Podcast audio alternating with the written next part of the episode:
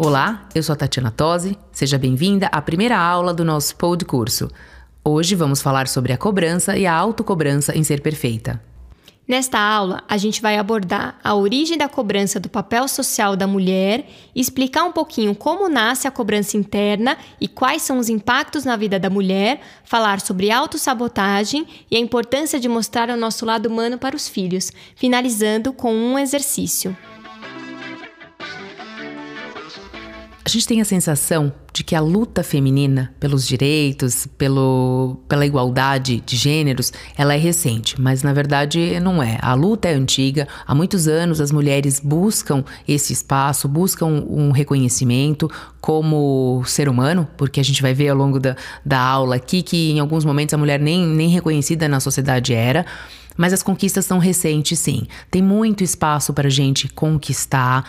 A mulher hoje ela tem um papel importante na sociedade, na família, no mercado de trabalho. E é interessante falar um pouco mais sobre isso e trazer, buscar as origens desse, desse, desse marco de conquista no papel social da mulher. Para a gente entender isso, a gente tem que entender a história do processo social da mulher. A mulher, durante muitos e muitos anos, quiçá milênios, ela foi desvalorizada. Ela não era considerada como uma parte importante de nenhum sistema. Na verdade, ela era a única responsável pelo cuidado do lar e das famílias. E ponto. Mais nada. Ela não podia dar opinião, ela não podia votar, ela não podia falar. Socialmente, a mulher era considerada um nada. E aí, o que, que a gente precisa ter em mente? Todo esse histórico, durante muitos e muitos anos, foi internalizado pela mulher. A mulher, ela se considerava realmente inferior e menos importante. Então, vamos parar para pensar como isso interfere na vida íntima da mulher? Se durante muitos e muitos anos a gente foi considerada inferior, é mais do que natural que a gente se sinta assim ainda hoje, apesar das conquistas sociais e profissionais que nós mulheres já conseguimos. É, hoje o nosso foco é maternidade, a gente tem isso muito presente no mercado de trabalho, é, isso, essa, essa desigualdade ou essa busca, mas a gente queria focar especificamente na maternidade, porque como que isso esbarra na questão? É, é o fato da gente realmente não se sentir suficiente, a gente não, não tem a sensação de que o que a gente faz é pouco, que os filhos sempre a gente precisa fazer mais e, e não é por aí, né? Eu acho que a gente tem que hoje é possível viver uma maternidade mais leve, mais tranquila, sem esse peso da cobrança. Isso, Tati, mas a gente tem que entender a nossa história até para a gente conseguir entender o que, que a gente sente. Vamos trazer alguns pontos importantes da história da mulher? Por exemplo, olha só, vou dar um exemplo aqui. Em 1824, as meninas foram liberadas para ir à escola, mas ainda o foco do ensino eram trabalhos ligados ao universo feminino a questão de bordados, culinária, pintura, todas as atividades pertinentes ao universo feminino.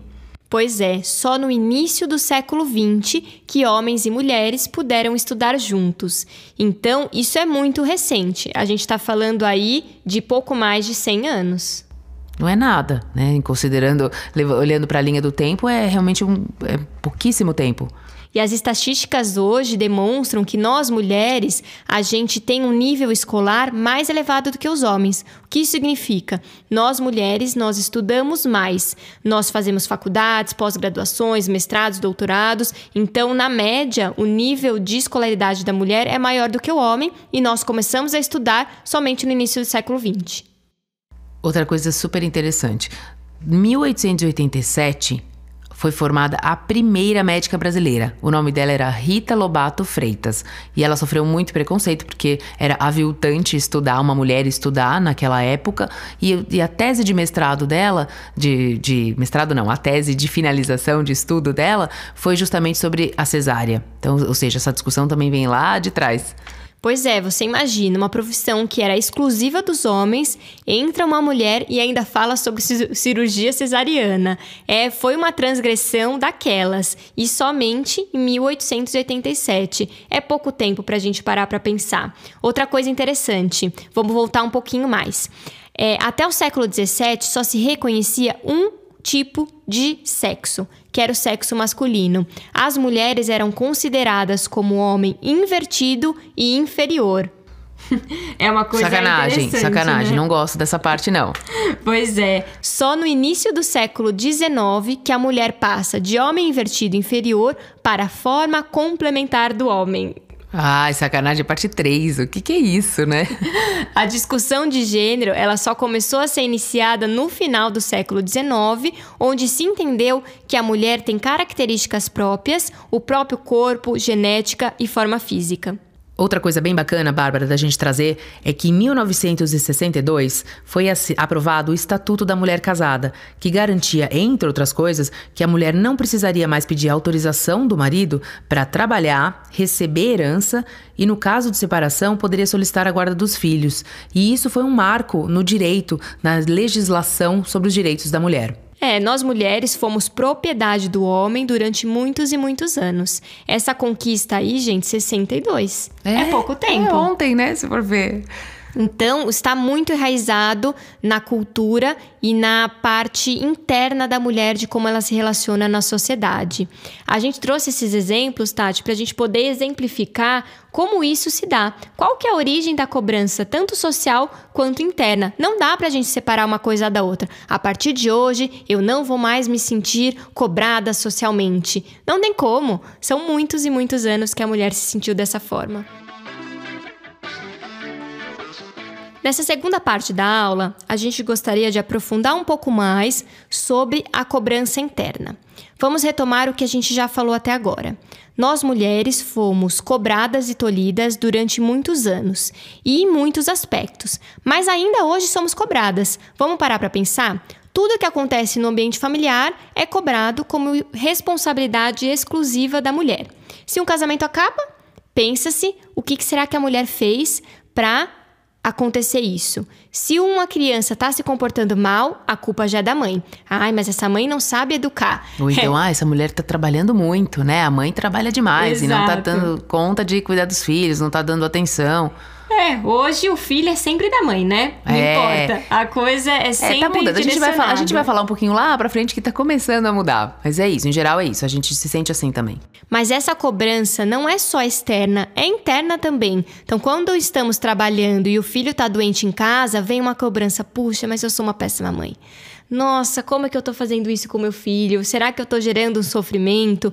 E é uma coisa que a gente precisa entender o que, que tem acontecido internamente, porque isso reflete no desenvolvimento das crianças. Outro advento da, da modernidade e que gera muita angústia pra gente é a questão do tempo, né? Parece que o tempo hoje não é suficiente para a gente conseguir fazer todas as coisas que a gente precisa. Embora a tecnologia ela tá aí para ajudar, mas eu não sei, fica uma pergunta se a gente realmente tá usando a tecnologia ao nosso favor ou como deveria.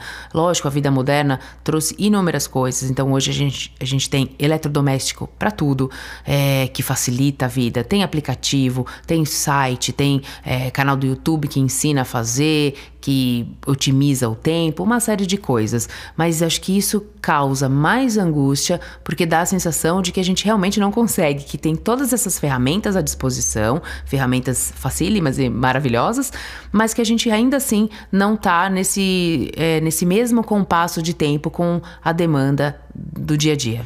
Exatamente. A gente tem essa ilusão de que o mundo moderno só trouxe facilidades, mas ser mãe moderna é também ter novos problemas. Além de todos os outros que a gente traz nesse processo histórico, a gente tem esse problema que é da seguinte maneira: como as informações elas estão disponíveis na internet, a gente tem a sensação de que a gente já deveria saber aquilo, ou pelo menos saber aplicar todas aquelas informações. Só que é uma cobrança interna tão grande que aumenta ainda mais a culpa. Então, aquilo que era a nossa luta para tirar a cobrança e a culpa aumentou ainda mais com essa tecnologia e essa cobrança social em relação à mulher saber o que deveria ou não fazer. Outra coisa que a gente tem vivenciado muito também é em relação ao papel social da mulher, a própria indústria de filmes e desenhos mudou esse conceito, né? Há 30 anos atrás tinha ali o papel das princesas que esperavam príncipes, todo um conto de fada em torno desse romantizando, né, o, o, o papel da mulher e que hoje mudou completamente. Então as heroínas elas são é, super poderosas. Um dos campeões de bilheteria foi o filme da, da Mulher Maravilha. Agora, esse último desenho, esse último filme dos, dos Avengers. Uh, é isso mesmo, né, Bárbara? São os uhum, Avengers? Sim, Onde tem as. Eu não curto muito isso, mas eu, eu acompanho de longe. É, elas são também, elas têm um papel de destaque. O meu filho, por exemplo, assiste um, um desenho que ele ama, que chama Super Hero Girls, que são a versão, as versões femininas dos super-heróis é, do Lego, né? Então é muito interessante porque eles são todos, então, é, os meninos pouco aparecem no desenho. Então elas é que elas têm uma escola de só de meninas e tem um outro professor ali, mas é, o papel, o protagonismo é todo delas. Elas realmente estão ali são a bola da vez.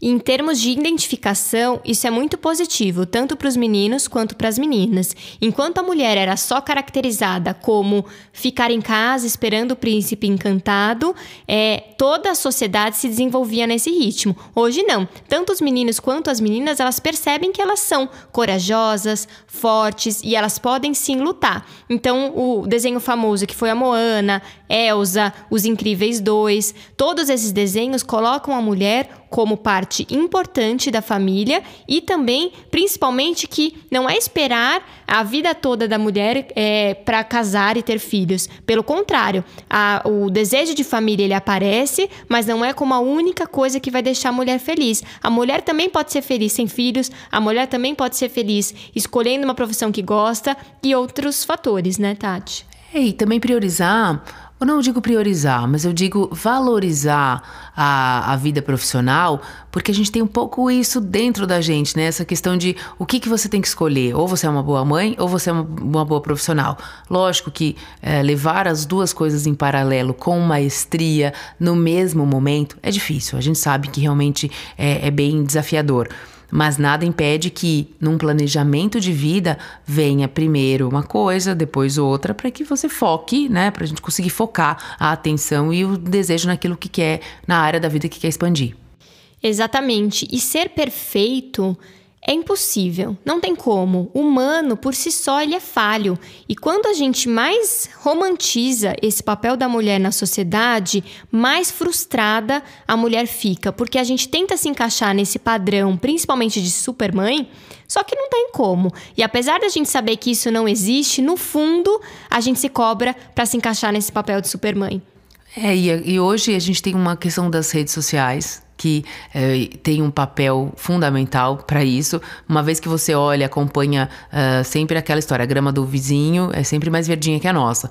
Então as redes sociais elas têm um papel uh, importante nisso. Quando você olha para uma influencer ou você olha para aquela pessoa que você admira e aí você pensa, Pum, como é que ela dá conta de tudo, né? Como é que ela tá ali, uh, ah, carreira plena, tá tem, tem um desempenho excelente, ai, filhos felizes, família linda, tudo, tudo é lindo, né? Tudo parece muito melhor e, e não é muito bem que as coisas. É, na realidade, acho que as coisas não funcionam exatamente assim. Então tem que tomar cuidado um pouco, filtrar esse tipo de, de informação e também não querer ser e nem passar essa imagem que não é uma imagem real.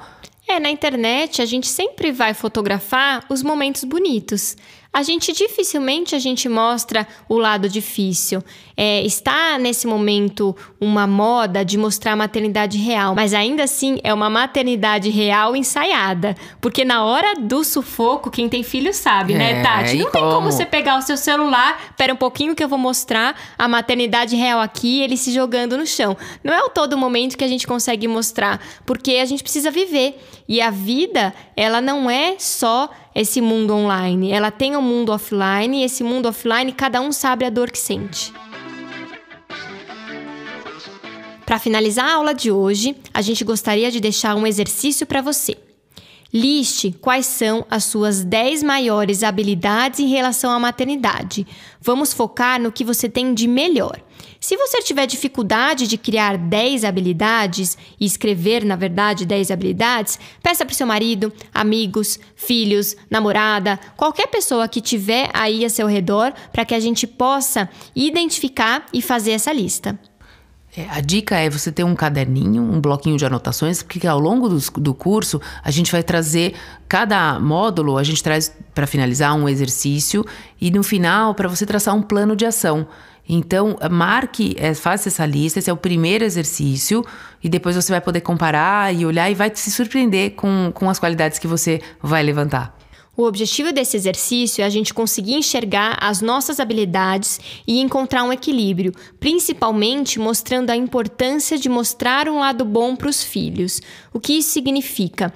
É trazer esse lado humano, esse lado vida real. Quando a gente consegue enxergar o que a gente tem de bom, a gente também consegue mostrar para os filhos que tá tudo bem a gente errar. Não é porque a gente às vezes se descontrola e a gente grita que a gente é pior ou melhor é diferente. Vamos tentar fazer esse exercício? Bom, ficamos por aqui hoje. Conecte-se com a gente através das redes sociais, arroba Escola da Mãe Moderna. Mande suas dúvidas, sugestões e comentários. Até a próxima aula!